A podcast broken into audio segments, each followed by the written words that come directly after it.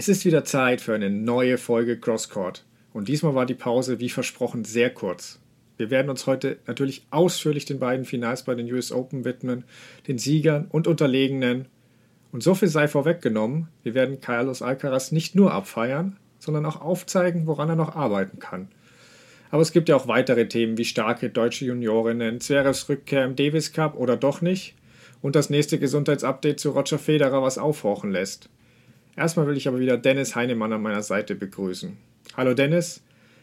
Wenn wir jetzt erstmal nur auf die Konstellation der beiden Finals schauen, ohne jetzt die Partien schon zu groß vorwegzunehmen. Ähm, bei den Herren Alcaraz gegen Ruth um die Nummer 1, bei den Damen hatten wir Schwiontek gegen Chabeur, die jetzt irgendwie die Nummer 1 und Nummer 2 sind. Ähm, eigentlich perfekte Finals oder hättest du dir noch was anderes gewünscht? Nee, also da, da konnte man sich, glaube ich, überhaupt nicht beschweren. Äh, als es klar war, dass es dann äh, in diese Finals gehen würde, von der Dramatik her auf beiden Seiten total top, sowohl bei den Herren als auch bei den Damen hast schon gesagt, äh, bei den Herren Match um den ersten Grand Slam-Titel und um die Eins der Welt, das ist ja fast dann eigentlich nicht mehr steigerbar. Also muss man sich ja schon die Frage stellen, was, was wollen wir dann noch mehr? Und wir müssen ja auch sagen, diese ganze Dramatik ohne einen der Big Three. Also das ist ja schon auch eine neue Situation, werden wir später auch noch ein bisschen drüber sprechen. Und bei den Damen genauso. Schwerunter gegen Jabeur, ja, ganz bisschen schade vielleicht um Garcia. Ähm, aber das waren insgesamt schon wirklich Finals, bei denen man dachte, ja, das schalte ich jetzt mal ein und das werde ich mir mal ganz genüsslich angucken. Richtig guter Abschluss äh, für die US Open.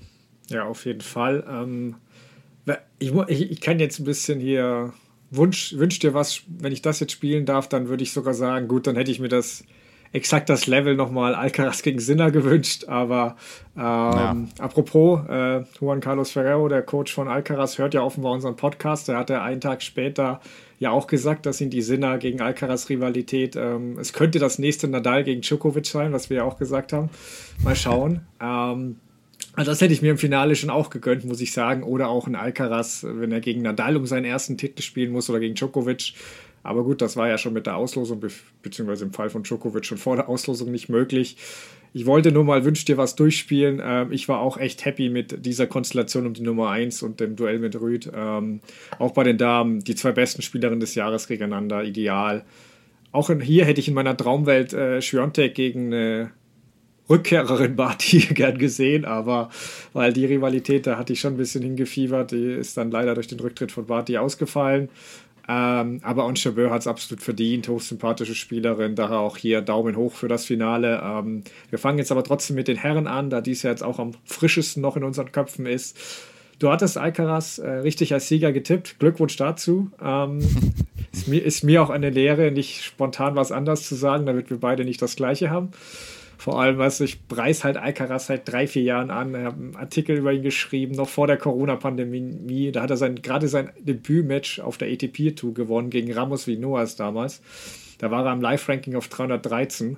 Und jetzt, als es endlich soweit ist, also da gehe ich dann aus der Laune heraus mit wem anders. Das ist schon ja, aber, aber, da muss ich auch mal ganz ehrlich sagen, du kannst ruhig auch das gleiche tippen wie ich. Das ist zwar ja. nett, dass du, dass du mir das dann, dass du mir das dann ja. lässt, aber ich sag mal, hier auf Alcaraz zu tippen, ist ja nun auch nicht völlig ja. ähm, abwegig gewesen. Also, dass du den natürlich auch schon auf dem Zettel hattest, auch schon sehr viele Jahre vor mir, weil du da ja auch immer echt gut drin steckst bei den, bei den Youngsters, die ich, danach kommen, das ist auch klar. Ja, nee. Ich, ich sag, sagen wir es doch einfach so, ich wollte ihn einfach nicht jinxen. Nein, aber äh, auch wenn du in der Sieger getippt hast, nach den Strapazen auch im Halbfinale wieder, dritte Night Session, drittes Fünfsatzmatch, ging Alcaraz für dich trotzdem als klarer Favorit ins Finale und wie hast du die ersten beiden Sätze auch erlebt? Weil am Ende von Satz 2 sah es ja nicht mehr so gut für ihn aus.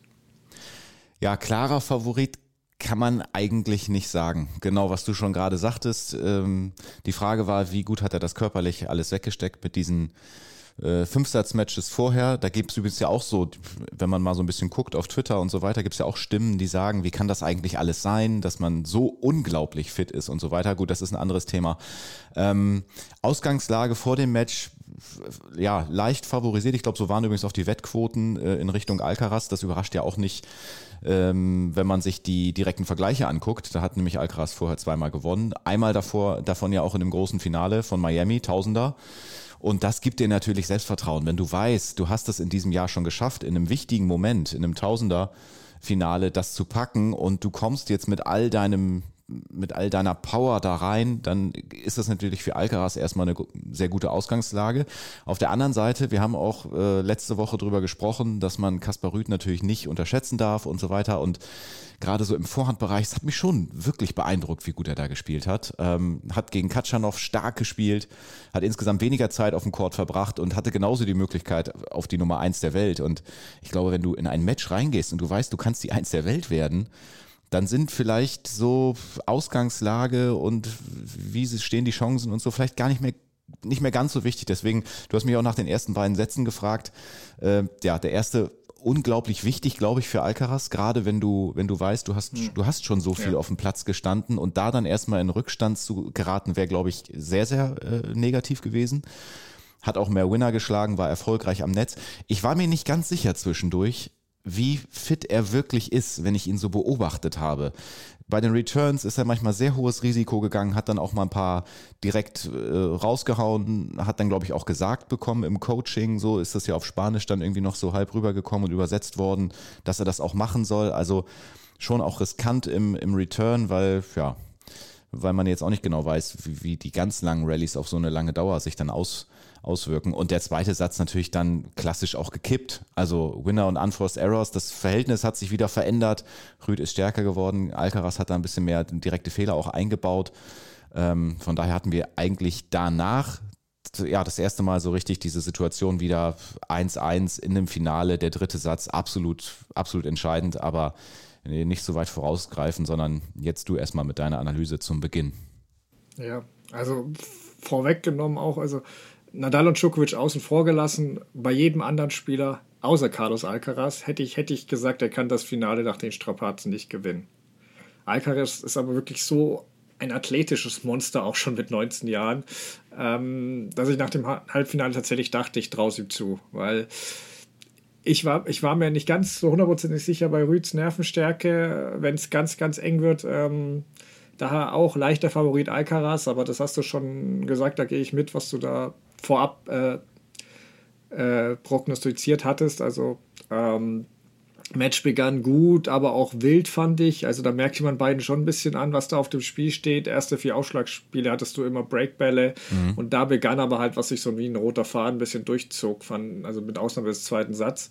Alcaraz schafft das Break und wehrt seine Breakbälle halt selbst ab, weil er mutiger agierte erstaunlich gut servierte bei den Big Points, fand ich. Also das vielleicht auch ein Zeichen für die Zukunft, aber zu den Aufschlägen kommen wir ja später nochmal. Ähm, es, ist, es ist eben schwierig gegen Alcaraz auch. Du kriegst kaum freie Punkte. Rüd hat jetzt auch nicht den Mega-Aufschlags. Jedes Aufschlagspiel wird ein Kampf. Ähm, und im Satz 1 hat Alcaraz danach halt einfach seinen Break-Vorsprung gut verteidigt. Und das sehe ich ganz genauso wie du. Das war enorm wichtig, weil ich glaube nicht, dass er der frischere Spieler an dem Tag war. Geht auch gar nicht. Ähm, nach den Strapazen zuvor.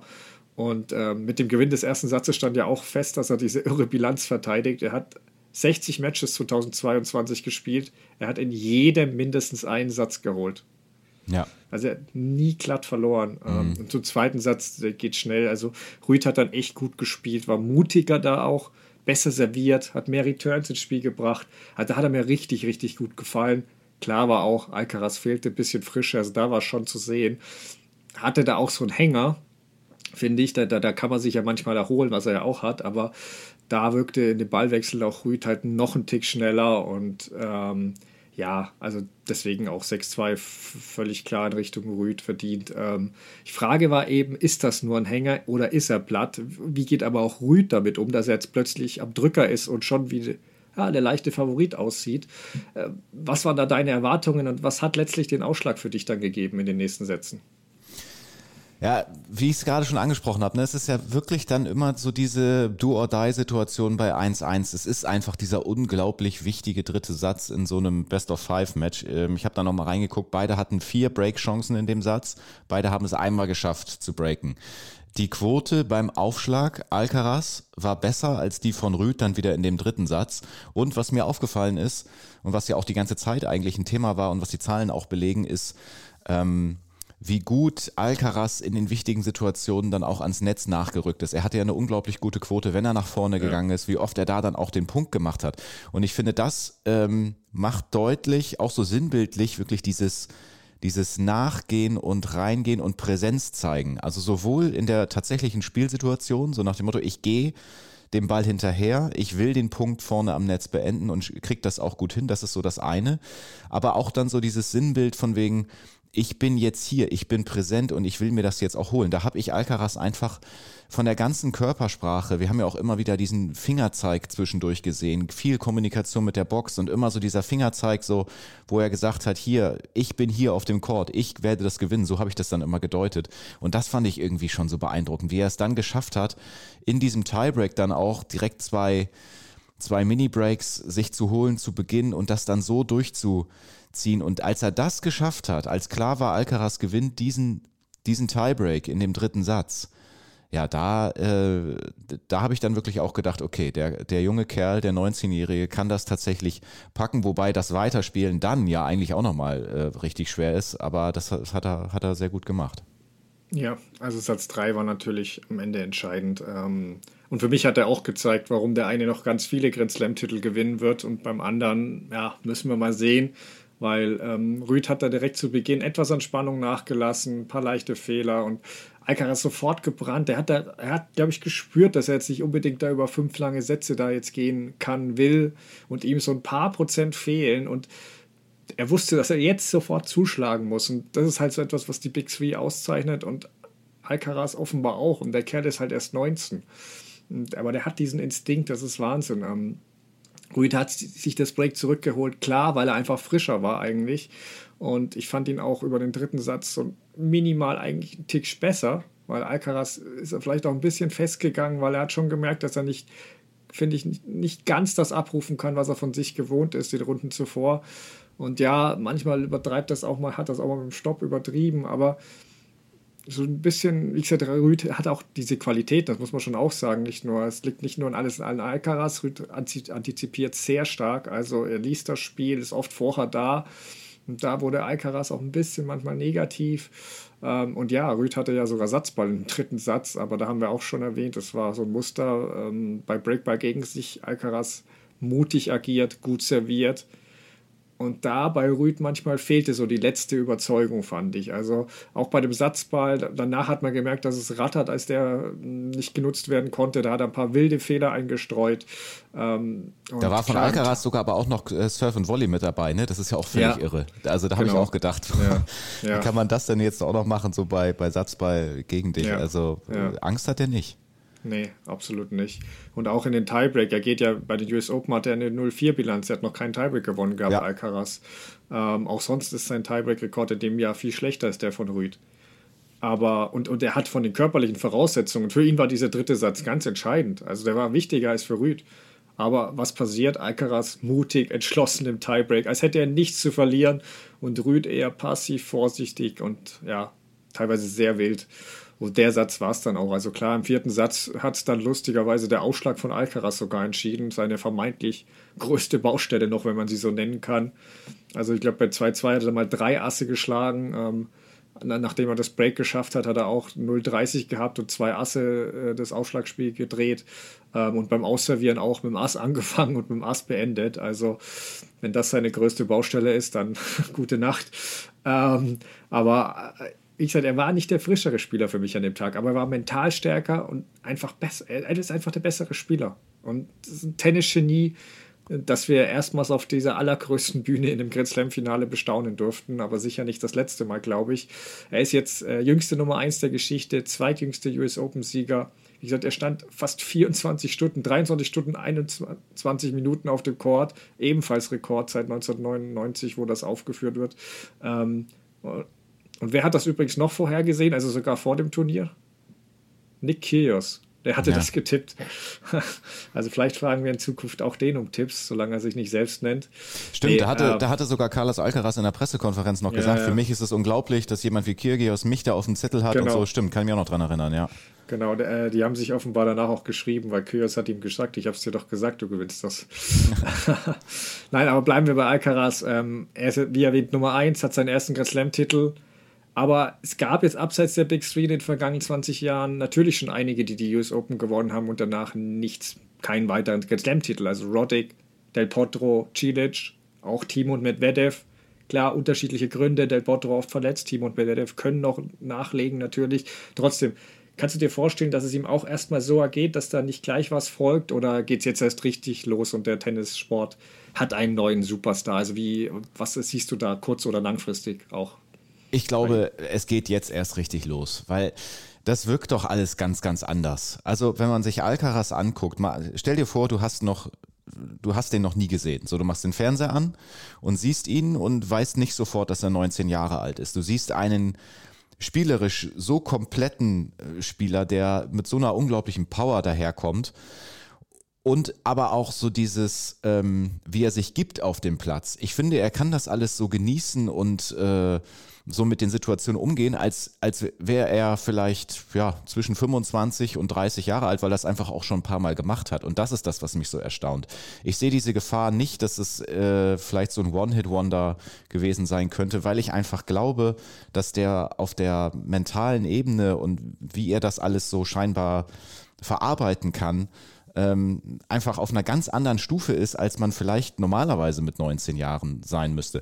Wenn ich das jetzt vielleicht mal mit, mit Emma Raducanu übereinander lege, ist natürlich ein komischer Vergleich, aber äh, da haben wir das jetzt gesehen, es ist ein Jahr vergangen und ähm, sie konnte daran nicht so richtig anknüpfen und das soll auch überhaupt gar keine Kritik sein, es ist schwer genug, aber ich kann mir das auf der anderen Seite bei Alcaraz irgendwie nicht so richtig vorstellen. Es ist jetzt nicht so dieses eine dieses eine One-Hit-Wonder, weil wir sehen ja auch schon das ganze Jahr, er hat ja schon ja. mehrere Titel geholt äh, und du hast ja auch am Anfang der Folge und auch schon öfter gesagt, wie lange du ihn schon auf dem Zettel hast und so weiter. Also dass er noch so jung ist, ist wirklich beeindruckend, aber es hat sich aufgebaut und jetzt ist er voll da. Und was ja auch unglaublich ist, äh, Ferrero soll ja gesagt haben, dass er erst bei 60 Prozent ist. Und da habe ich mich schon gefragt, was, sind denn, was sind denn eigentlich die 40 Prozent ja, noch? Aber gut. Das, das, das hatte ich mir auch notiert. Ähm, da kommen wir später auch noch, was diese Schwächen noch sein können, die er da sieht. Ähm, und Raducano-Vergleich, ja, stimme ich dir absolut zu. Raducano kam halt aus dem Nichts und bei ihm hat sich wirklich über die Jahre angebahnt. Ja. Und das war jetzt die Frage eigentlich nur, wann er gewinnt er diesen Grand Slam. Gewinnt er in dieses Jahr schon? Oder braucht er noch bis nächstes Jahr? Also ich hatte mich ja auch festgelegt, nächstes Jahr ist das späteste, dass er seinen ersten holt.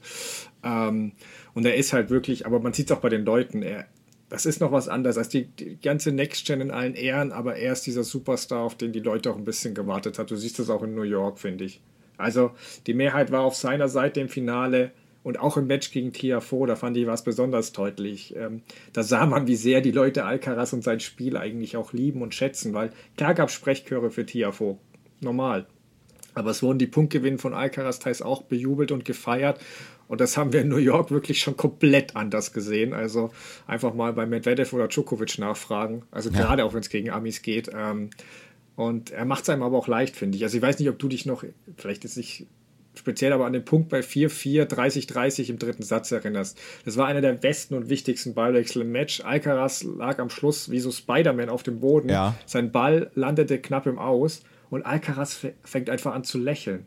Also nicht ironisch, wirklich aufrichtig. Ja. Und das war so ein Pressure-Moment. Er hat ihn verloren und er lächelt da dachte ich auch, was für ein cooler Typ. Ja, ja, Klar. genau. Das war, war, war, ein ganz, ganz toller Moment. Und ja. genau das ist ja eben das auch, was ich, was ich ja. damit meine, dass er, dass er das trotz des ganzen Drucks und was da alles auf dem Spiel ja. steht, trotzdem irgendwie hinbekommt. Diese, diese Faszination und ich will unbedingt jeden Ball und ich hänge da, ich hänge mich da voll rein und ich kann es eben auch noch genießen. Also der, der vereint gerade diese körperliche mhm. Ebene mit, mit dem ganzen, mit der ganzen Herangehensweise so gut, dass das wirklich einfach, ja, ich meine, wir sind natürlich immer, wir wollen ja auch solche Geschichten. Ich habe gestern oder heute Nacht auch ge, gepostet, Tennisgeschichte, die wir da, also wir wollen natürlich immer auch Neues erleben. Ähm, es ist unglaublich schon viel passiert schon in der Vergangenheit im Tennis, logischerweise mit Rekorden und so weiter. Aber wenn sich da was Neues anbahnt, na klar sind wir dann alle da. Ist doch, ist doch ja. logisch.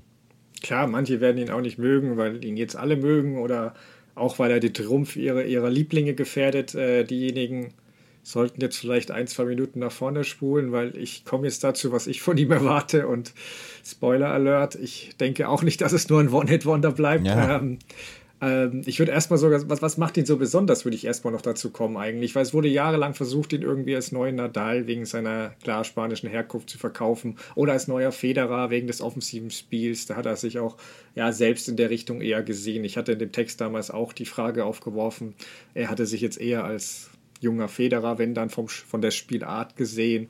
Ähm, nachdem ich jetzt aber so ein genaueres Bild von ihm habe und die Entwicklung fortgeschritten, muss ich sagen, also er ist überhaupt keine Kopie von irgendeinem. Mhm. Aber er, ist, er vereint die besten Elemente von Federer, Nadal und Djokovic. Er hat Federers Offensivdrang, diese Shot Creation, Finesse, aber auch diesen angeborenen Instinkt, den ich vorhin schon angesprochen habe. Er weiß genau, wann er vorkommen muss. Das hat Nadal und Djokovic haben das alles erst lernen müssen. Bei ihm hast du das Gefühl, er weiß das schon. Wenn okay, jetzt kommt ein kurzer Ball, ich muss vor. Der kommt jetzt gleich, das, das, ist, das hat er irgendwie so drin. Dann hat er Nadals frühere Athletik, ähm, die unglaubliche Intensität bei jedem Punkt meist auch die positive Einstellung, vielleicht nicht ganz so zenartig wie Nadal. Manchmal kann er ein bisschen schimpfen, aber vom Grundsatz her und eben auch diesen Kampfgeist. Und bei Djokovic siehst du halt einfach bei Alcaraz diese unglaubliche Beweglichkeit und Defensive. Also für mich ist er neben Djokovic auch jetzt schon der beste Returnspieler auf der nee. Tour. Hm, hm. Und dazu hat er halt noch härtere Schläge von der Grundlinie als alle drei, finde ich. Und eine weitere Fähigkeit hat er auch noch, die konnte ich erst keinem so richtig zuordnen, bis mir einfiel, wir hatten ja über Jahre eine Big Four, weil Alcaraz hat ja diese unglaublichen Lobs immer wieder. Ähm, und die erinnern schon an Andy Murray. Also so hätte ich mir einen Spieler vorgestellt, wenn die Big Four vor zusammen ein Kind gekriegt hätten. So ungefähr. Also, ist, ja. also nein, das heißt aber ausdrücklich nicht, dass er deshalb schon besser als die alle ist, aber es, es, es gibt auch noch Dinge, wo die ihm deutlich voraus sind. Alcaraz muss noch, lernen, noch, zule noch zulegen, was kann er noch lernen. Zu den Schwächen kommen wir, wie gesagt, gleich, aber zu meiner Erwartung noch, es ist schwierig. Du weißt ja nie, Verletzungen und so, es kann so viel passieren, dann kannst du jede Prognose in die Tonne treten. Und ähm, kann auch sein, dass wir vor den nächsten US Open hier sitzen und sagen, ja gut, Djokovic hat jetzt Australian Open Wimbledon gewonnen, Nadal Paris. Wo bleibt der zweite Titel von Alcaraz? Möglich. Ähm, aber wenn wir jetzt langfristig denken, vielleicht mal fünf Jahre voraus, meiner Meinung nach wird eine Zeit kommen, in der er ja ein bisschen unschlagbar wirkt. Ähm, vielleicht so wie Federer, bevor Nadal die Bühne betrat. Ich habe jetzt letztens gut gelesen, dass Federer irgendwie von Wimbledon 2005 bis Australian Open, ich glaube 2010 war es irgendwie 18 von 19 Grand Slam Finals erreichte. Mhm. Ganz so krass wird es vielleicht nicht, aber ich traue ihm auch schon eine größere Dominanz zu. Also ähm, das heißt nicht, dass er nicht mehr verlieren wird, aber ich erwarte schon, dass Post Big Three auf größer, größter Bühne, dass wir ihn über Jahre lang immer als Top-Favorit Nummer 1 nennen. Ob er es dann immer gewinnt, muss man abwarten aber ich halte ihn einfach für einen kompletteren Spieler als alle anderen. Ähm, er muss sich aber auch noch entwickeln und ein paar Baustellen beheben. Wo siehst du denn diese bei ihm? Wie gesagt, laut Ferrero hat er ja noch 40 Prozent Luft. Ähm, ich erinnere mich gerade nochmal anschließend an das, was du gerade gesagt hast. Welches Turnier war das? Ich glaube, es war Madrid, ne? Als er das erste ja. Mal dieses Jahr so unglaublich aufgetrumpft ja. hat und dann äh, Nadal, Djokovic und im Finale ja. auch Zverev, so ist es gewesen, ne?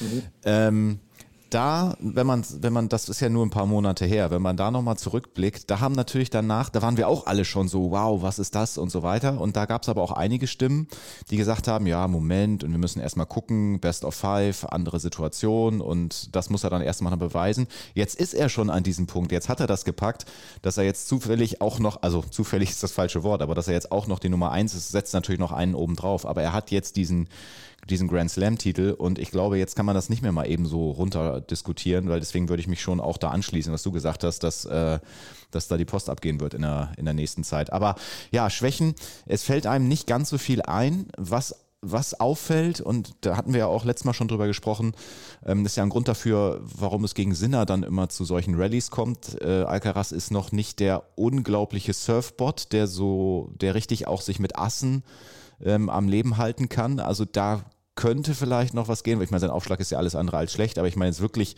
äh, die, die Anzahl der Asse.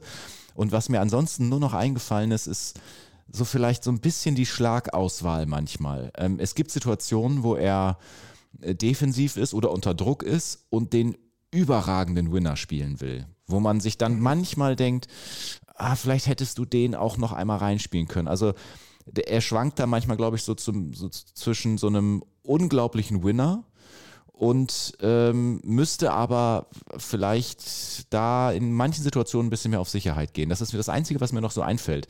Weil manchmal kommt er durch seine ja. unglaublich gute Beinarbeit noch an den Ball eigentlich ganz gut ran, will dann aber wirklich mit der Brechstange auch den Unmöglichen spielen. Und da würde ich, da, da fehlt ihm vielleicht manchmal noch so ein bisschen Reife. So, das ist das, was ja. mir jetzt als erstes einfällt. Ja, der Punkt ist gut, da gehe ich auch gleich noch drauf ein. Ähm, ich würde auch mit dem Aufschlag kurz anfangen, aber wie gesagt, da hat er im Satz 4 ja schon angedeutet, was er da kann und da ist noch Luft nach oben. Ähm, aber das glaube ich, das kann er wirklich, das kannst du wirklich gut arbeiten, äh, ja, verbessern über die Jahre. Das haben Djokovic und Nadal ja auch vorgemacht. Also Djokovic schlägt heute viel mehr Asse als früher, bekommt mehr freie Punkte, wenn es wichtig wird. Nadal jetzt nicht in dem Ausmaß, aber er bringt sich mit dem Aufschlag viel häufiger in gute, äh, gute Ausgangssituationen, wo er dann mit dem nächsten Punkt den Winner machen kann. Früher war der Aufschlag da eher ein Einwurf. Ähm, und da ist Alcaraz eh schon weiter, deswegen ich erwarte mindestens, dass der da auf eine Djokovic-Ebene beim Aufschlag kommt. Ähm, Ferrero sagte über die Schwächen auch was von Alcaraz. Der Return, der Ausschlag, die Rückhand in einigen Momenten, die Konstanz, vor allem mental. Also ich sehe es teilweise so, aber das ist dann schon wirklich Meckern auf allerhöchstem Niveau. Also Absolut. Return zum Beispiel sehr streng, weil ich halte ihn mindestens für die zweitbesten, wie gesagt. Also klar kann er dann noch konstanter werden, aber der ist schon exzellent. Also und ja, mental vielleicht Konstanz, ja, betrifft das vielleicht, weil er hat sich schon mental recht stark gezeigt, finde ich, bei den US Open. Also er lag gegen Cilic im fünften Satz Break zurück. Gegen Sinner hat er Matchball gegen sich beim Aufschlag von Sinner. Er lag im fünften Satz gegen Sinner 2 zu 3, 15, 40 zurück. Er musste gegen Tiafo unnötig in Satz 5, war trotzdem mental immer da. Also ich weiß nicht, klar, es kann mal vor, ist schon vorgekommen, dass er ein bisschen zu wild in einzelnen Partien agierte, aber das war mental schon ganz gut, was er da gemacht hat. So. Ähm, aber wenn wir das gemeinsame Kind der Big Four nochmal weiterspielen. Ähm, er hat von jedem der Big Three auch eine Schwäche, finde ich. Also die, die Breakball-Verwertung, die ist äh, bisher noch so mäßig bei Alcaraz. Da erinnert mich ein bisschen an Federer. Da kann er noch, noch effektiver, glaube ich, sein. Also bei den Breakball-Chancen, die lässt er teilweise mal ein bisschen leichtfertig gehen, finde ich. Ähm, ich finde, dass er manchmal es mit der Rückhand umlaufen ein bisschen übertreibt, wie es Nadal ja auch schon in Karrierephasen getan hat. Mhm. Er hat so eine gute Rückhand, aber teilweise rennt er fast aus dem Stadion, um die Vorhand einzusetzen. ähm, ja. Also das, da ist dann alles frei.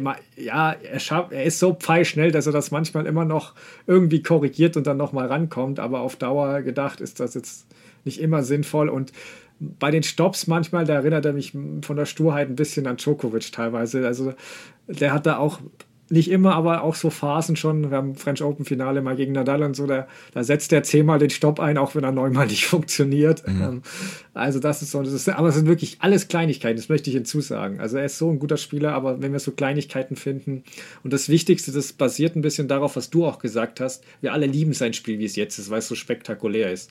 Aber für den langfristigen Erfolg muss er es, glaube ich, wenig ändern, weil das ist einfach zu aufwendig, was er teilweise treibt.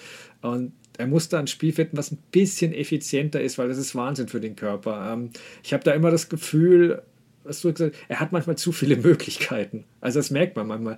Das ist genial zum Anschauen, aber wie du sagst, da baut er nochmal einen Schnörkel ein, was unnötig Kraft drauf. Also er könnte die Punkte einfach mit der Vorhand mal beenden, aber nein, da muss nochmal eine, Schleife, eine extra Schleife drauf und das ist so ein bisschen was, da kann er noch ein bisschen effizienter sein, um sich selbst auch einen Gefallen zu tun. Trotzdem gehört ihm aber die Zukunft. Also ähm, Ferrero hat ja gesagt, Sinner und Alcaraz können die Tour für die nächsten zehn Jahre dominieren, wenn ich das Level zuletzt gesehen habe.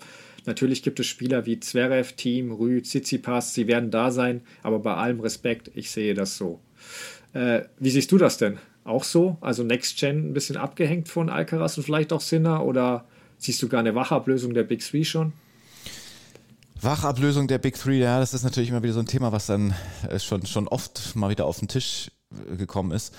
Also ich muss sagen, ich will erstmal nächstes Jahr echt gerne nochmal Alcaraz gegen Djokovic, Alcaraz gegen Nadal sehen.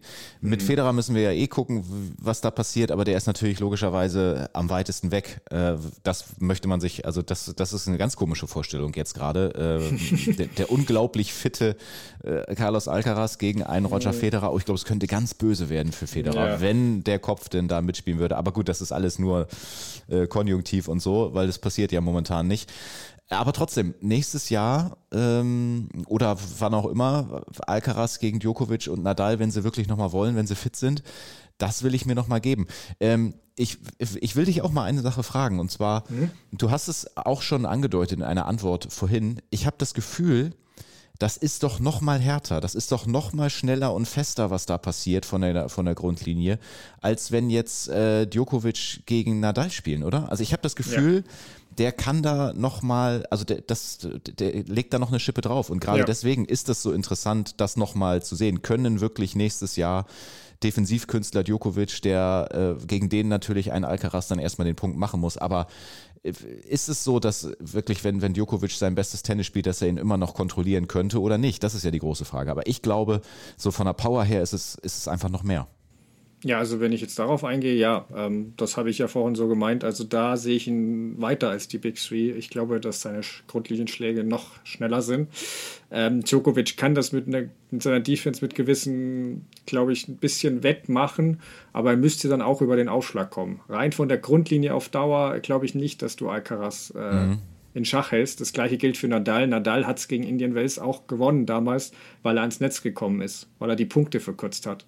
Es ging nicht da zu zeigen, dass er härter schlagen kann als äh, Alcaraz, weil das Duell würde er verlieren. Ja, ja, ja. Mhm. Ähm, also es sei denn, Alcaraz überzieht dann und wird zu wild. Aber wenn der da frei durchschwingt, ähm, da können sie nicht mithalten. Aber es gibt eben noch andere Möglichkeiten, wie du dann ein Match drehen kannst. Nervenstärke und so weiter. Ich meine, da sind die schon auch gerade ein Djokovic auch in einem Tiebreak da unangefochten. Also das sind schon, deswegen ist es nicht sicher, aber auf jeden Fall, ich, ich deswegen Wachablösung der Big Three bin ich völlig bei dir, natürlich nicht. Also Federer, wie gesagt, das sagst du völlig richtig, da müssen wir jetzt gerade rausrechnen, weil er halt einfach nicht da ist auf der Tour. Aber auf Nadal und Djokovic bezogen, äh, Djokovic war jetzt aus bekannten Gründen einfach nicht dabei. Alcaraz hat ihn schon geschlagen, ja, Madrid hast du erwähnt. Auf Hartplatz möchte ich das aber gerne erst sehen. Phrasen glaube ich sowieso nicht, dass das in naher Zukunft passieren kann, dass er ihn da besiegt. Weiß man nicht, aber da müsste Alcaraz schon große Sprünge machen. Ähm, und äh, Alcaraz hat natürlich auch schon Nadal geschlagen, klar. Ähm, aber auf Hartplatz in den Wels, wie erwähnt, hat er verloren, weil ja. Nadal dann eben diesen Weg ans Netz gesucht hat im entscheidenden mhm. Moment. Ja. Nadal war hier in New York natürlich weit weg von der üblichen Form. Deswegen ja. ist das jetzt schwer, ein bisschen zu schauen. Er hat jetzt, Gründe haben wir ja letzte Woche äh, genannt dafür. Ähm, deswegen, ich erwarte ihn nach der hoffentlich glattlaufenden Geburt seines Kindes auch wieder stärker zurück. Und ja, dann, aber genau das ist doch eine, ja. ist doch eine schöne Situation ja. für, fürs ja. nächste Jahr, äh, dass wir genau das dann einfach haben. Wir, man könnte jetzt sagen, okay, das Thema ist durch, aber es ist eben noch nicht durch. Djokovic konnte jetzt nicht so viel spielen und jetzt, jetzt kommen die Vergleiche dann nochmal und, und Djokovic hat einfach diesen unglaublich austrainierten Körper und hat eigentlich die Fitness und so weiter. Also das wird schon sehr, sehr spannend. ich bin auch gespannt. Also wie gesagt, auf schnellem Hartplatz gegen, gegen Nadal da muss sich Nadal schon was einfallen lassen. Da mhm. würde ich Alcaraz schon eine leichte Favoritenrolle zuschieben wollen. Wie gesagt, gegen Djokovic wird es dann wieder anders. Dafür ist natürlich in Paris immer noch Nadal der Richtwert. Und da ja. muss auch Alcaraz schauen, ob er da, wie er das handeln kann. Ähm, Daher nehme ich die zwei raus, wegen Wachablösung und so. Alles Quatsch, brauchen wir jetzt noch nicht diskutieren. Das kann man später vielleicht mal. Ähm, aber wir können sagen, dass Alcaraz ein bisschen in diesen Kreis reingestoßen ist. Also ich werde ihn bei Grand Slams, glaube ich, jetzt, wenn er die Vorbereitungsturniere nicht davor verhaut, schon auf so eine Stufe stellen, ähnlich wie sie. Naja, ganz vorne ja. rennen. Und wenn wir da zum Next Gen dann eben schauen, schwierig. Also ähm, bei einem Slam oder tue ich mich schwer. Bei, bei, bei Masters Gewinn, Gewinnsätze, also zwei Gewinnsätze, da nenne ich die immer bei den Favoriten ganz, ganz vorne dabei. Mit Vedev und Tsitsipas und Zverev, aber bei einem Slam weiß ich nicht, ob ich die anderen drei nicht einen Tick vor Medvedev und Zverev gerade sehen würde. Ist jetzt auch ein bisschen unfair gegenüber den beiden, weil klar, Medvedev kam unverschuldet äh, aus dem Rhythmus, aus dem Matchrhythmus durch die Wimbledon aus. Ähm, Zverev die schlimme Verletzung natürlich. Aber ich kann halt Sascha Zverev erst auf die Ebene stellen der anderen, wenn er auch einen Grand Slam gewonnen hat, finde ich. Und das muss er halt noch zeigen. Aber man könnte schon Top 5 jetzt sagen: Alcaraz, Nadal, Djokovic mit Zverev und Medvedev. Tsitsipas habe ich ein paar Fragezeichen gerade. Also seit dem French Open Finale hat er jetzt bei den sechs Slams danach zweimal Außenrunde 1, zweimal Außenrunde 3, mhm. einmal Achtelfinale und einmal das Halbfinale in Australien, wo er aber Medvedev doch recht deutlich unterlegen war. Und einen habe ich jetzt mit Absicht noch nicht genannt, weil da will ich jetzt mit dir drüber sprechen, wo wir den denn einordnen sollen. Kaspar Rüth. Was fehlt ihm noch? Und äh, in Paris waren wir ja noch unsicher, beziehungsweise dachten, ja, vielleicht gewinnt er höchstens da mal nach Nadals Karriereende.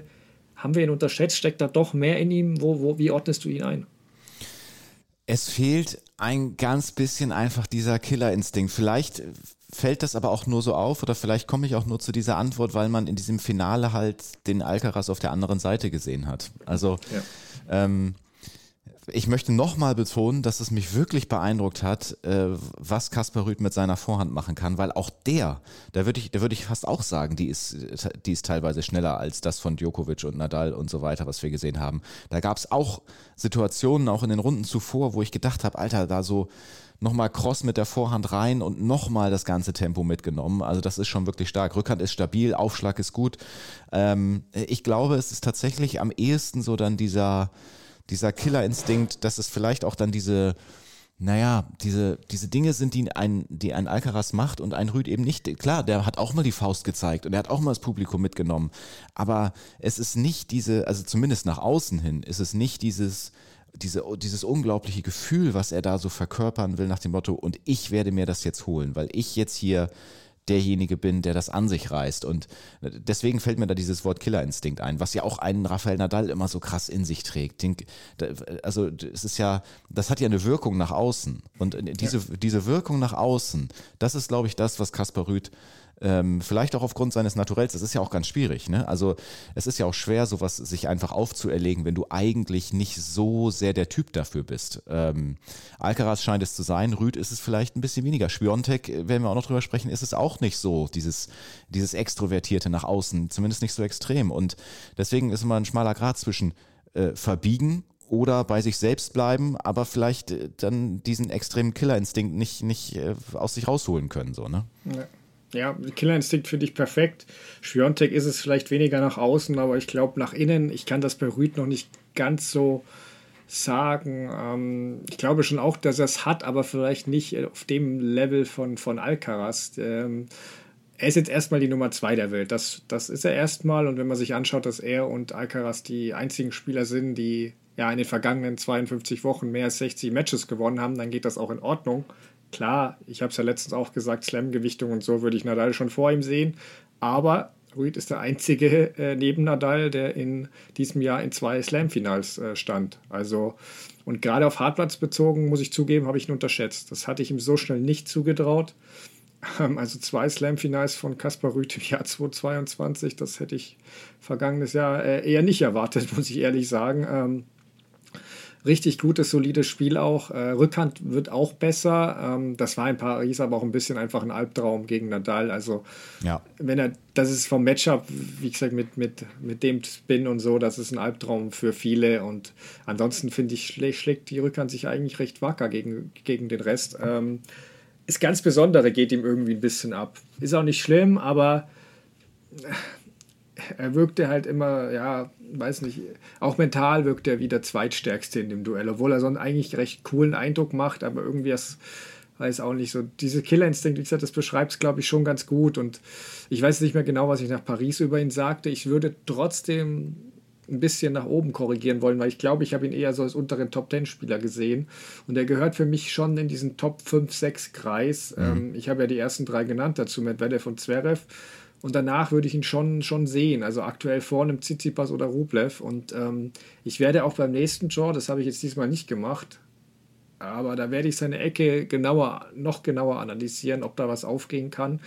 Weil der, der, der kann schon mal so einen Run starten. Ähm, ich befürchte auch für ihn, dass meistens am Ende zumindest mindestens einer ist, der stärker sein wird. Aber äh, ja, Vielleicht äh, mal, wie gesagt, bei Par in Paris oder so, nach Raffas Karriereende, wer weiß, ob er mal da mal ein, zwei Titel holen kann. Mal schauen. Ähm, kommen wir doch doch zu den Halbfinalisten kurz, weil sollten wir das Tiafo und Katschanov, traust du denen auch äh, Grand Slam-Siege zu? Ist, war das Halbfinale ein Startschuss oder doch eher ihr Karriere-Highlight?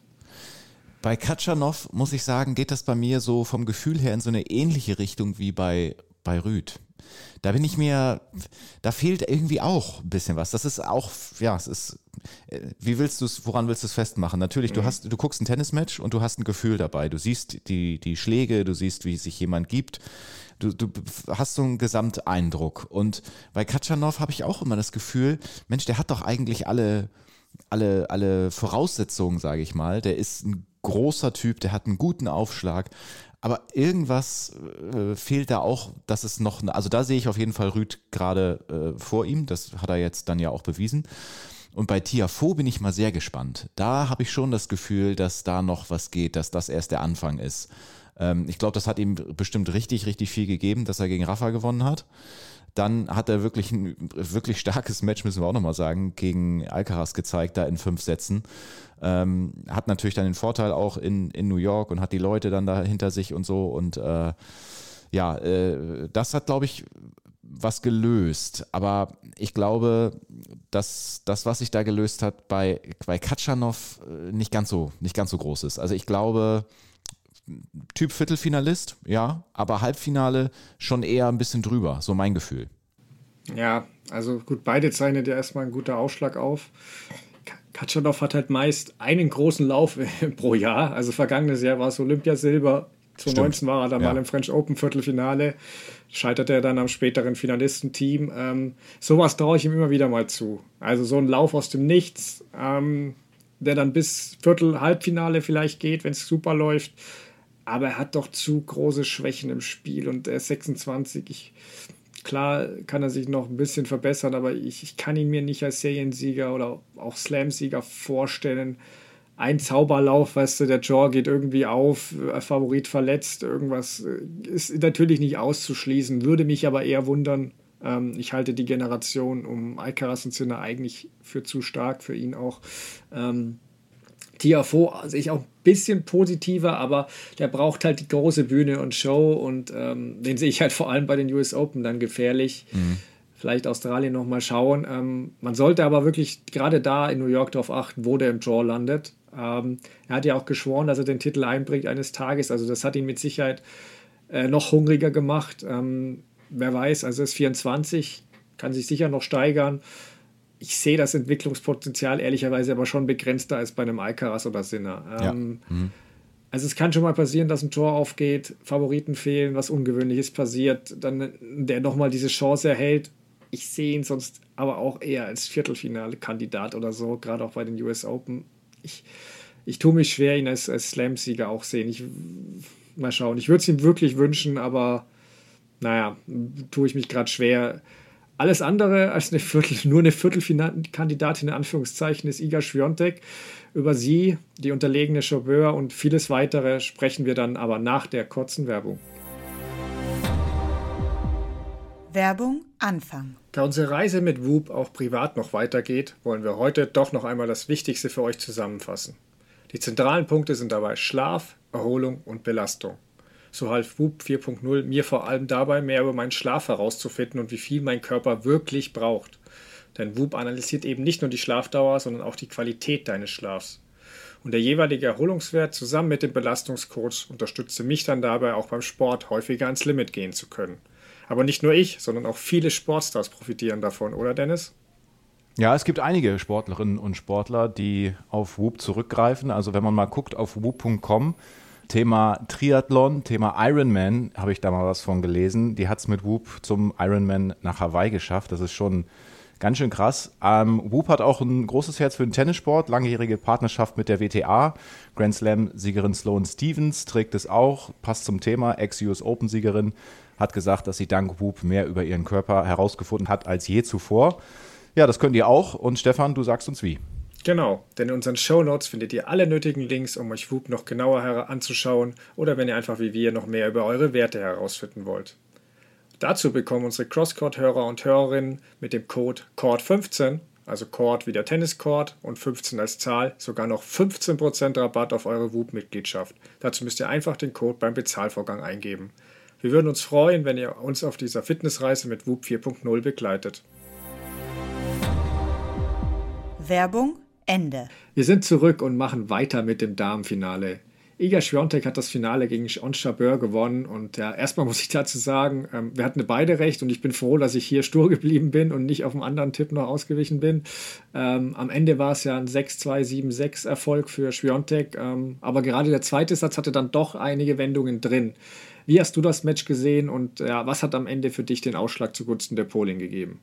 Also super Finale, mega Ballwechsel dabei. Ich hatte, und da bin ich sicherlich nicht alleine mit, ich hatte so ein bisschen die Befürchtung ähm, nach dem ersten Satz, dass es ganz schnell gehen könnte und dass Jabeur da nach, nach, dem, nach ihrer Wimbledon-Erfahrung jetzt das zweite Mal dann da ja, so, so, so einen Dämpfer irgendwie bekommt.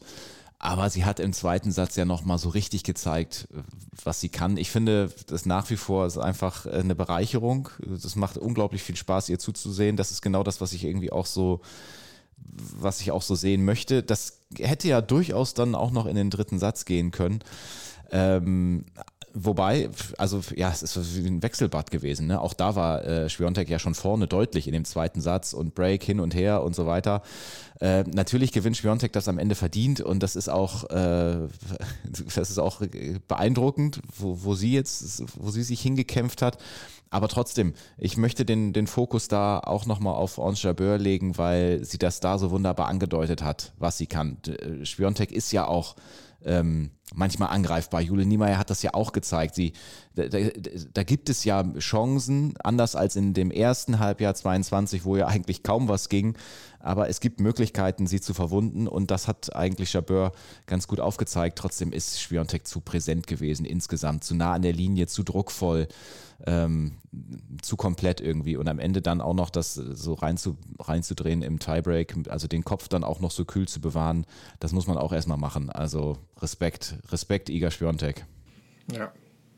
Ich, ich weiß, es klingt jetzt hart und tut mir auch ein bisschen leid, weil ich Chabeur echt mag, aber für mich hat am Ende den Ausschlag gegeben, dass Schwiontek einfach die bessere Spielerin ist. Ja, so, so einfach, einfach ist es manchmal, das. ja. Ähm, klar, sie hat nicht mehr Variationen in ihrem Spiel, aber auf einen anderen Belag als Rasen ist sie in dem Duell für mich einfach die bessere. Also die, die leichter zu Punktgewinn kommen mhm, kann. Mhm. Und ähm, zum Match hast du auch, Schwiontek echt stark gestartet. Ich glaube, nach 8 Minuten 3-0, da dachte ich auch, oh, Finalzeit wieder. Schon sind alle Probleme in den Runden zuvor bei Schwiontek vergessen und wir sehen die alte. Ähm, da war Chabeur ein bisschen nervös natürlich auch, ähm, hatte aber auch wenig Chancen gegen die stark ausspielende Schwiontek hat sich aber dann wirklich ein bisschen zurückgekämpft im starken Returnspiel, aber Schwiontek sofort gekontert und der erste Satz, äh, Einbahnstraße insgesamt. Ähm, und beim zweiten, da muss, hätte sich Schwiontek fast noch richtig ärgern müssen, weil ähm, ja, der 6-2 war sie 3-0 vorne und hatte eigentlich die Chancen aufs 4-0 und da war zu dem Zeitpunkt Chabeur für mich echt ein bisschen, ja, down, auch mit dem Kopf wirkte sie niedergeschlagen, hat viele schnelle Fehler gemacht. Und ähm, ja, man muss sagen, das Niveau war jetzt nicht immer äh, Weltklasse. Ähm, da war doch viel Nervosität auch dabei. Also über 60 leichte Fehler in zwei Sätzen. Ähm, Schwiontek hat ein bisschen mit ihrem Spiel dann gerade im zweiten Satz auch gekämpft, der Konstanz, den Bällen, Chabeur mit ihren Nerven. Aber zu dem Zeitpunkt, im, als 3-0 im zweiten Satz stand, hat Schwiontek eigentlich alles im Griff gehabt und da hat sie ein bisschen, ja, schon Konzentrationsschwächen oder was, ein bisschen, weiß ich nicht. Ob sie ja dann schon zu sehr an den Sieg dachte, keine Ahnung. Aber Chabeur hat diesen Aufschlag dann noch gehalten und Schwiontek immer mehr Fehler. Und da hat Chabeur dann wirklich auch, das hat mich beeindruckt, wie sie sich da gepusht hat, wirklich kleine ja. Punkterfolge gefeuert hat, äh, sich gewehrt hat. Klar musste die Risiko gehen, dadurch kamen auch mehr Fehler. Aber sie bekam eben auch mehr von Schwiontek, wenn sie die schnell auf der Vorhand anspielte. Also aber am Ende war es halt wirklich dann so, wie ich gesagt habe, Sviontek ist halt den Tick besser und sie, sie schafft es, diese Big Points zu machen. Wenn sie die braucht, dann hat sie die gemacht. Das war so ein bisschen wie Djokovic. Also wenn dieser Punkt dann an sie gingen musste, dann ist er auch an sie gegangen. Ja, ja. Ähm, aber es war auch wieder so ein Finale, wo ich mir gewünscht hätte, dass es noch weitergeht, wie bei den Herren, weil Chabert hat hat halt anderthalb Sätze gebraucht, um irgendwie in dem Finale anzukommen. Und bei den Herren kann sich danach noch ein episches Finale entwickeln. Mhm. Und hier ist es halt 15 Minuten später rum. Das finde ich ein bisschen schade. Ähm, ja, gut. Wie ordnest du denn aber den, den dritten Grand Slam-Sieg von Schwiontek dann ein? Weil sie ist ja erst 21 Jahre alt. Also, es war jetzt ihr erster nicht auf Sand. Wird sie die Tour jetzt für dich noch mehr dominieren als eh schon?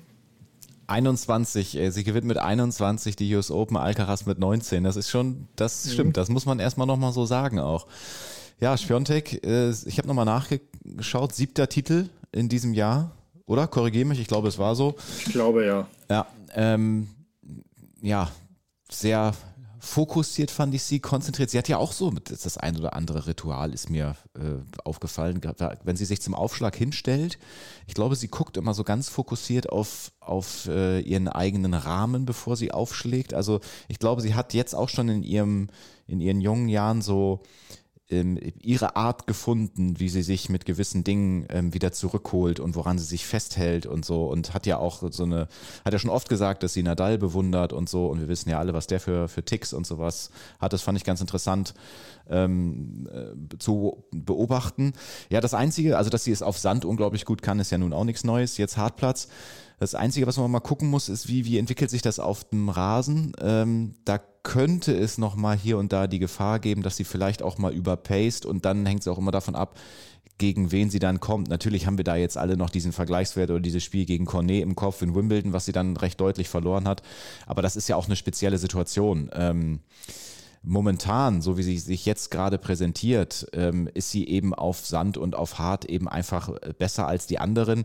Die Rasensaison ist relativ kurz, da muss man mal gucken, wie sie damit nächstes Jahr dann umgeht. Äh, aber ja, also beeindruckend bis hierhin. Ja, absolut. Ähm, sie hat jetzt mehr Punkte als die Nummer 2 und die Nummer 3 zusammen, was ja schon viel aussagt. Ähm, man muss natürlich da sagen, dass Chabeur die Wimbledon-Punkte fehlen, aber ich finde schon, dass es ein wenig auch das Kräftebild widerspiegelt, gerade. Also gerade jetzt, wo eine Ash-Party halt umso mehr fehlt. Ähm, ja, der US Open Sieg hat mich, hat mich finde ich, auch noch mehr beeindruckt als die French Open in dem Jahr, wobei das mental schon auch eine große Leistung war, weil in Paris haben wir alle von ihr erwartet, dass sie gewinnt. Das ist dann natürlich auch ein besonderer Druck. Ähm, aber es war ein bisschen so in der ersten Saisonhälfte oder gerade diese Sandplatzsaison, da ist es ja so ein bisschen über die Plätze geschwebt, eine nach der anderen abgeschossen. Ähm, das hatte so ja, so eine von der Künstlerin teilweise, die dann schönes Gemälde zeichnet. Und äh, das in New York hatte jetzt nichts mit Schweben oder Künstler zu tun. Also das war wenig künstlerisch. Das war, das war dreckig. Das war, äh, keine Ahnung, so ein Straßenkampf oder so. Äh. Und ähm, dass Fiontek auch mit dieser Art einen Grand Slam gewinnen kann, das hat mich beeindruckt, weil das war wirklich oft nicht ihr Plan A oder schon gar nicht ihr E-Game. Ähm, das war wirklich Kampf mit Ball, Kampf mit Bedingungen, was auch immer, aber sie hat sich da wirklich im Gegensatz zu manch anderen auf diese Widrigkeiten eingelassen. Sie weiß, sie spielt nicht perfekt, sie, ähm, sie, die, die, mag den Ball nicht, all das, aber sie hat trotzdem das akzeptiert und dass das nicht so leicht gehen wird in Paris und das hat mich echt beeindruckt und ist jetzt auch die erste Spielerin seit Kerber 2016, die mehr als einen Grand Slam äh, in einem Kalenderjahr gewonnen hat. Mhm. Ähm, zu den Aussichten für sie, mein, ich habe ja, glaube ich, schon vor ein, zwei Jahren fünf oder bis sieben French Open-Titel mindestens vorhergesagt. Deswegen hat es ja noch ein bisschen Arbeit vor sich. Ähm, wenn wir jetzt noch ein paar auf Hartplatz hinzuzählen, können wir, könnte zweistellig schon klappen. Ähm, trotzdem habe ich kleines Krummeln, wenn ich so ähnlich große Dominanz auf verschiedenen Belegen bei ihr wie bei Alcaraz vorhersagen will. Ähm, also auf Hartplatz weiß ich noch nicht, ob sie diese Dominanz erreichen wird, wie ich sie auf Rasen erwarte. Ähm, auf, äh, auf Rasen, Entschuldigung, natürlich auf Sand. Äh, auf Rasen sehe ich das wie du, da bin ich mir, da, da warte ich noch einen Rückschläge, da war sie mir noch, da ist sie mir noch nicht, hat sie noch nicht das Spiel gefunden, wo sie, glaube ich, ähm, dominieren kann damit. Ähm, und ähm, ja, bei Hartplatz bin ich jetzt wirklich gespannt auf die Australian Open, weil das war jetzt schon viel Kampf, das war gut, wie sie sich durchgekämpft hat, aber das kann natürlich auch schnell mal schief gehen, wenn eine da einen guten Tag erwischt. Eine Gegnerin, Sabalenka war knapp zum Beispiel. Ähm, da hoffe ich nach den Australian Open, dass wir da ein Stück schlauer sind. Sind es nur die US Open Bälle? Wie gut ist sie wirklich auf Hartplatz? Das kann ich noch nicht ganz hundertprozentig einschätzen. Ähm, sollte sie da wirklich auch dominant auftreten, dann rufe ich gern die Schwiontek-Ära aus. Ähm, aber gerade das, da muss ich dich einmal kurz ja. unterbrechen, gerade ja. das finde ich so äh, beeindruckend bei ihr momentan ist, also äh, sie fliegt ja nicht durch oder sie ist ja nicht durchgeflogen wie durchs erste Halbjahr. Und wenn du mal so einen Run hast äh, und, und äh, es läuft sowieso alles und keiner kann gegen dich gewinnen, okay. Aber wenn du auch das schaffst, das Turnier zu gewinnen, also die US Open, obwohl du Schwierigkeiten hast hier und da, obwohl du einen Satz verlierst, obwohl du sogar den ersten Satz teilweise verlierst und das dann trotzdem so durchzubringen, finde das finde ich mindestens genauso äh, stark ist. Also ich glaube, dass dieser Titel jetzt mit Hinblick auch Australian Open, du hast es gerade schon angesprochen, ich glaube, das wird sie eher noch mehr bestärken, ähm, als wenn sie jetzt hier mal ebenso durchgeflogen wäre. Weil dann ist immer so die Frage, okay, sie ist unantastbar und irgendwann kommt dieses eine Spiel, siehe Cornet. Aber mhm. jetzt ist sie wirklich so richtig drin und wird gefordert und muss sich strecken, schafft es aber trotzdem. Und das finde ich irgendwie stark. Ja, da spricht so was Gutes an. Ich glaube auch, dass das ähm, langfristig eher, eher helfen wird. Ich bin trotzdem gespannt, wie gesagt, ob es, ich glaube halt nur nicht, dass es immer so durchgefeiten gehen wird, dass mhm. sie, also dass dieses Niveau bei den US Open das weiß ich nicht, ob das dauerhaft, ob das dauerhaft reichen wird. Aber es hilft dir, glaube ich, dass sie akzeptiert, dass es manchmal nicht so läuft, weil äh, auf der Sandplatzsaison, da war sie schon viel nach Perfektion unterwegs und da ging es ja eher darum, ob die Gegnerin mehr als vier Spiele gewinnen oder nicht. Ähm, und äh, hier war schon so, ja, sie musste sich eben durchfighten und das gesehen zu haben, dass das auch klappen kann, also Betonik darf auch, das ist, glaube ich, schon wichtig für sie. Ähm, und ja, also ich bin da, ich bin da sehr gespannt, wie es bei ihr weitergeht. Ähm, weil bei den Damen kann natürlich immer schnell ein Teenie kommen, wo man keiner damit rechnet, aber eine Goff muss man gucken, also diese auch erst 18, da warte ich schon noch eine Entwicklung. Ja. Aber kommen wir erstmal zur unterlegenen Chabeur. Es war das zweite Slam-Finale hintereinander nach dem verlorenen Wimbledon-Finale. Was fehlt dir noch? Ist ein Grand Slam-Titel für dich nur eine Frage der Zeit oder also für sie? Oder siehst du sie eher mal vielleicht sogar als Nummer 1 als Grand Slam-Siegerin? Ah, ich weiß es nicht. Ich, ich finde diese, diese Frage relativ schwierig zu beantworten. Irgendwas in mir sagt, das ist eine Frage der Zeit, bis sie es schafft. Jetzt stand sie zweimal im Finale und sie hat eben ja auch diese Finesse. Aber gerade diese Finesse kann ihr ja manchmal auch, also es ist immer so ein, so ein Für und Wider. Auf der einen Seite denke ich, Mensch, du machst was anderes, du spielst individuell, du brichst damit den Rhythmus. Du, das ist äh, natürlich für uns als Zuschauer, fürs Auge auch ganz toll, aber eben auch ähm, macht sie es mit, macht sie es ihren Gegnern, Gegnerinnen schwer, damit umzugehen. Also das kann, ist definitiv ein Vorteil für sie, aber es kann irgendwie auch ein Nachteil sein, wenn sie ihr Spiel, glaube ich, nicht so aufziehen kann. Und weil, weil es einfach von der Grundlinie äh, gibt es Spielerinnen in den Rallyes, die da stärker sind als sie.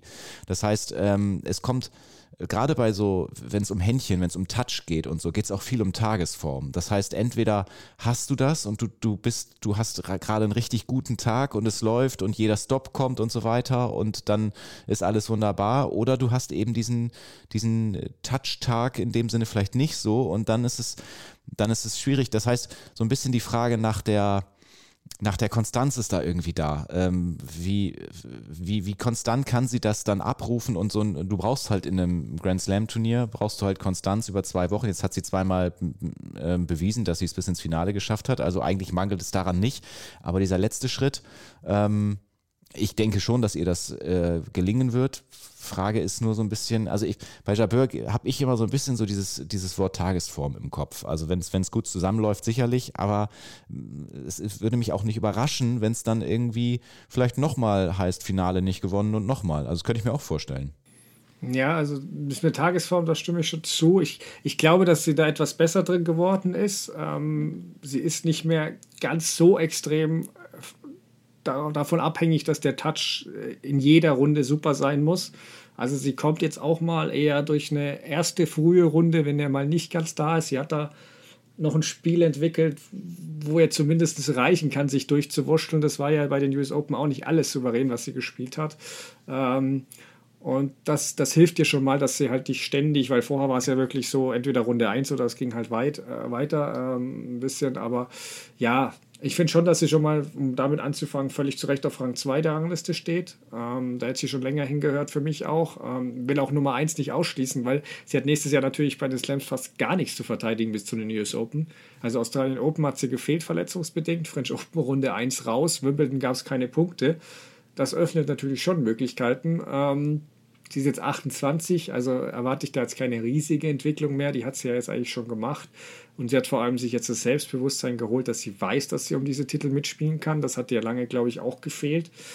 Ähm, wo ich dir aber zustimme, was ich auch sehe, dass natürlich diese Gefahr bei ihr besteht, dass sie an einem Tag immer an jemand gerät, der da sie wegschießt. Also übertrieben gesagt, der da einen super Tag hat, da wird es natürlich schwer, dann manchmal mit dem Touch allein äh, dagegen steuern zu können. Ähm, aber ich hatte die Sorge bei anderen auch schon und die haben es mir dann bewiesen, dass es doch mal bei einem Grand Slam schaffen. Ähm, deswegen, ähm, für Rasen wäre sie, wenn du mich fragst, Wimbledon Top-Favorit in 2023, dann würde ich Chabot jetzt sagen. Also ich glaube, dass sie, dass sie schon Slam gewinnen kann.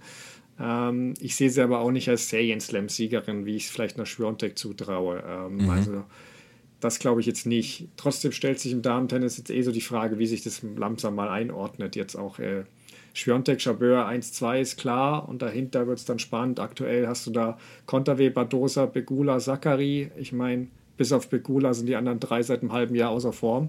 Ja. Also da schauen wir mal, wie es da weitergeht. Ähm, was erwartest du dir denn jetzt oder was wünschst du dir auch für das Damen-Tennis jetzt in der Post-Serena-Ära?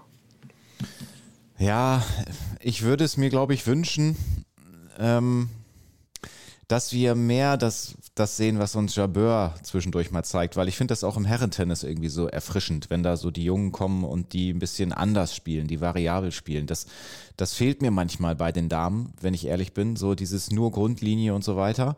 Ähm, also das würde ich schön finden, aber gut, die, die Matches werden eben heute hauptsächlich von der Grundlinie ge gewonnen und über Sicherheit und lange Ballwechsel und so weiter. Und das Netzspiel ist zum Glück immer noch da, aber es ist natürlich schon was ganz anderes als noch vor vielen, vielen Jahren. Ähm, ja, trotzdem glaube ich, dass es diese ersten Runden, erste, zweite, dritte Runde bei den Grand Slam Turnieren, das wird sich, glaube ich, nicht großartig ändern. Dass das so ein bisschen kunterbunt und kreuz und quer geht. Äh, ich weiß gar nicht, ob das jetzt schlimm ist oder nicht, weil das so ist natürlich immer was los. Ne? Du hast natürlich, ja, also du weißt. Ich hoffe, ich hoffe, dass sich das nicht ändert. Ja, ja, ja, genau. So kann man es natürlich auch sehen, weil sonst wird es ja vielleicht auch ein bisschen bisschen zu, zu langweilig oder so. Das wollen wir natürlich auch nicht. Äh, deswegen, ich weiß gar nicht, ob ich mir jetzt da so unbedingt irgendwas was wünschen würde, ja. außer vielleicht dieses spielerische Element, was ich, was ich manchmal noch lieber sehen würde, so, ne? Aber gut, ja, das ist so das Einzige. Ja, einen Wunsch hätte ich schon. Ähm, ja. Und zwar eine packende Rivalität, weil ja. wenn ich da spreche jetzt davon, dass ich dieses erste, zweite, dritte Runde das Chaos liebe, ja, aber betrifft das Chaos dann auch Iga Świątek? Also ich würde mir eine Herausforderung für sie wünschen. Ähm, Idealfall jemand vielleicht, der auch dann ein bisschen mehr polarisiert, große Fanlager, die vielleicht extrovertierter ist. Ähm, das ist ein sehr guter Punkt. Weiß, ja. ich weiß nicht, ob Chabeur das dauerhaft zeigen kann, vielleicht übergangsweise, wobei natürlich halt beide super nett und eher ruhig sind. Ähm, mag ich ja an sich, aber halt ein bisschen schwieriger für eine Rivalität, auch von, von, von dem Spielstil her. Ähm, mhm Vielleicht Schwiontek und Goff. Goff ist natürlich auch sehr nett, aber die ist auf dem Court ziemlich feisty. Die, die zeigt da schon lautstark Emotionen. Sind zwei junge Spielerinnen. Da könnte so eine Rivalität auch mal über ein Jahrzehnt gehen.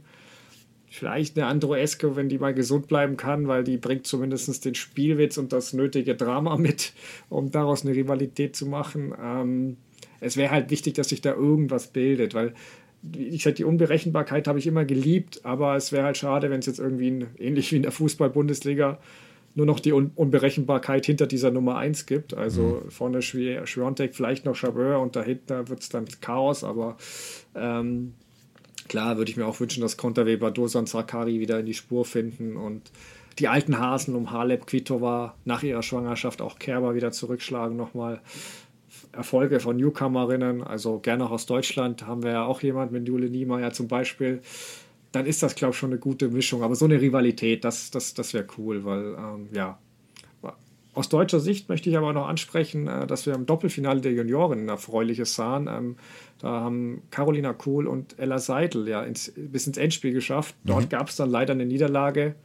Klar, auf der anderen Seite stand natürlich wieder eine dieser 598 Tschechinnen auch, ähm, aber dennoch, dennoch ein toller, toller Erfolg für sie. Ähm, wenn wir schon bei den Deutschen angekommen sind, eine nicht so tolle Nachricht. Ich wollte dich eigentlich, hätte ich dich noch vor kurzem nach dem Comeback von Alexander Zverev beim Davis Cup Wettcup äh, und den deutschen Chancen äh, auf das Finalturnier gefragt. Jetzt kam eben frisch die Meldung, Zverev kann nicht mitspielen, hat wohl zu viel gemacht, extreme Schmerzen. Ähm, Knochenödem hat sich gebildet. Ähm, Otto und Zverev muss ich sehr vorsichtig sein, kann sonst für die Zukunft gefährlich sein.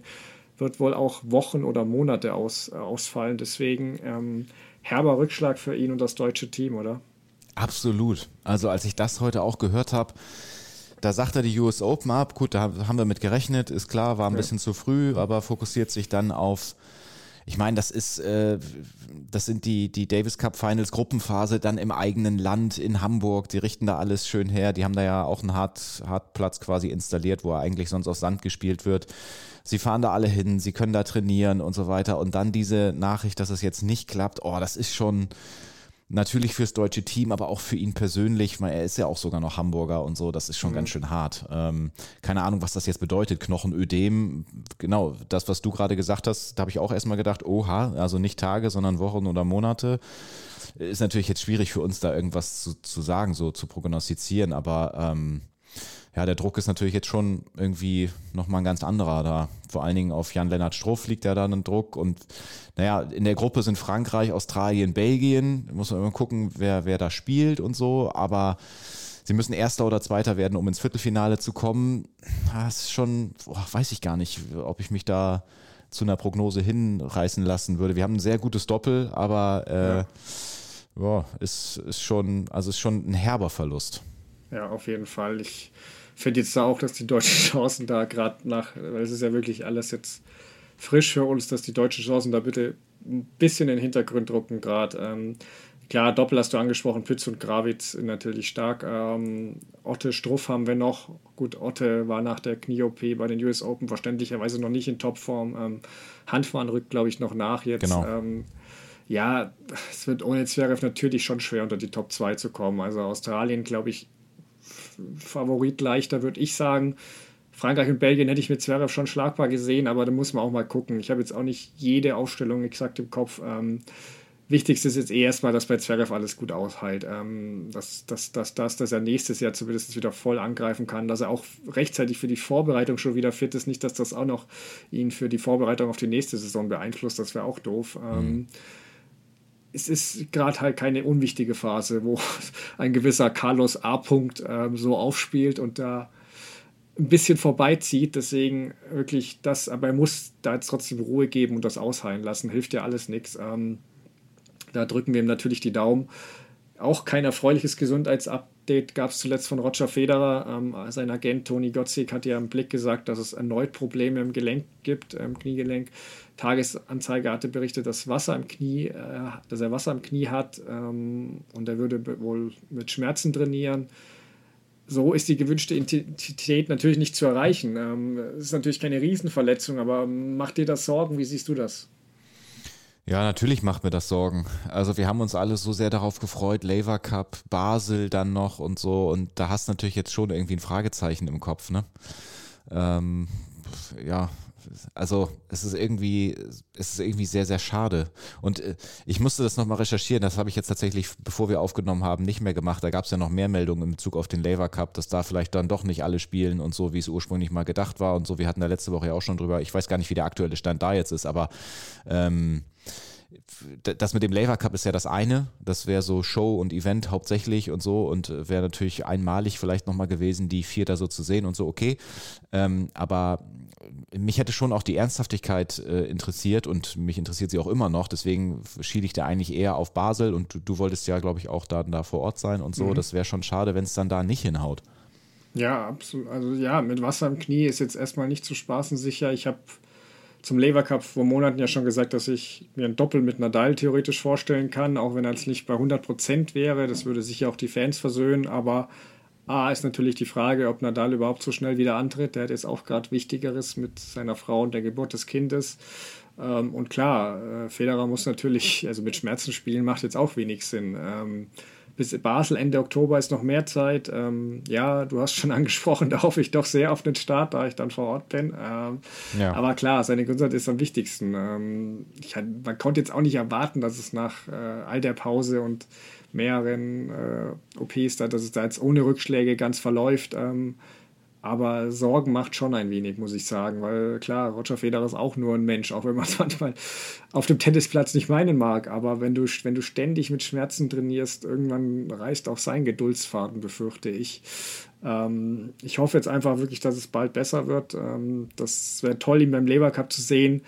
Ich glaube auch, dass er da zumindest irgendwie vor Ort ist, äh, da er ihn mitbegründet hat. Ich sage, vielleicht spielt er auch ein Doppel, mal gucken. Ähm, auch wie viele es der angekündigten Big Four dann tatsächlich auf den Court schaffen, werden wir sehen. Äh, wir werden es auf alle Fälle bei Crosscourt besprechen, denn unsere nächste Folge gibt es ja dann in zwei Wochen, also unmittelbar nach dem Deva Cup Wochenende. Vielen Dank erstmal fürs Zuhören heute. Wer es noch nicht hat, gerne uns noch abonnieren, dann verpasst ihr die nächste Folge garantiert auch nicht. Ähm, ansonsten, ja, bis zum nächsten Mal. Macht's gut, bis dahin, ciao.